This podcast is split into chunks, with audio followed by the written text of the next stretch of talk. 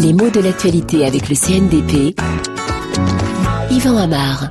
Deux colonnes dans le monde d'aujourd'hui consacrées à un cyberactiviste syrien un cyberactiviste qu'on nous qualifie comme ça, dès l'article, dès, le titre de l'article, sans italique, sans guillemets, sans rien qui laisse penser que le mot n'est pas absolument commun, euh, que c'est peut-être un néologisme. Il faut bien avouer que c'en est un.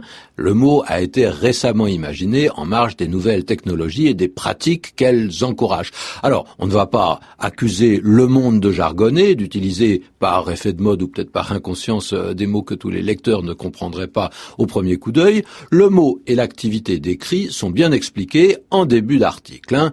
Majet, le cyberactiviste, s'occupe à poster sur Internet des photos et des vidéos qu'il réunit et qui donnent des images de l'agitation syrienne et de sa répression par le pouvoir. Donc ce Majet est un genre d'archiviste documentaliste sur le net. Alors pourquoi est-ce qu'on l'a traité Pourquoi est-ce qu'on l'a qualifié plutôt de cyberactiviste? D'abord parce qu'on pense qu'il est actif. Bah, actif et activiste, ce n'est pas la même chose. L'activisme a plusieurs sens. Cela peut désigner une hyperactivité, mais cela peut désigner aussi une attitude politique qui prône l'action illégale souvent violente. Notamment, on a utilisé le mot pendant la guerre d'Algérie à propos des Français qui militaient, et souvent par le crime, hein, en faveur de l'Algérie française.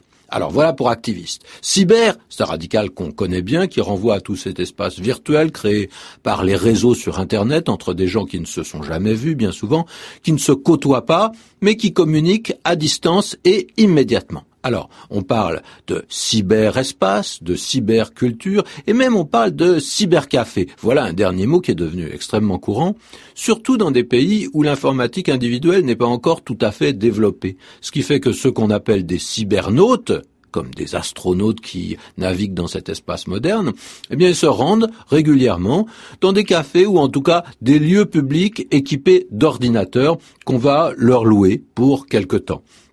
Alors c'est une réalité qui est devenue tellement courante que le mot s'abrège et qu'on va dire au cyber, je t'écris du cyber, je suis au cyber. Cyber, c'est une racine qui dérive d'un mot compliqué qu'on n'utilise plus tellement aujourd'hui, la cybernétique. La science et la technique de communication euh, qui euh, s'occupe de justement gérer le rapport entre l'homme et la machine. Comment programmer, déprogrammer, donner des ordres, modifier ces ordres à une machine. Comment rendre une machine autonome, mais pas trop. Un art de gouverner, alors, bah, d'une certaine façon, oui, puisque le mot gouverner appartient à la même famille de mots que cybernétique.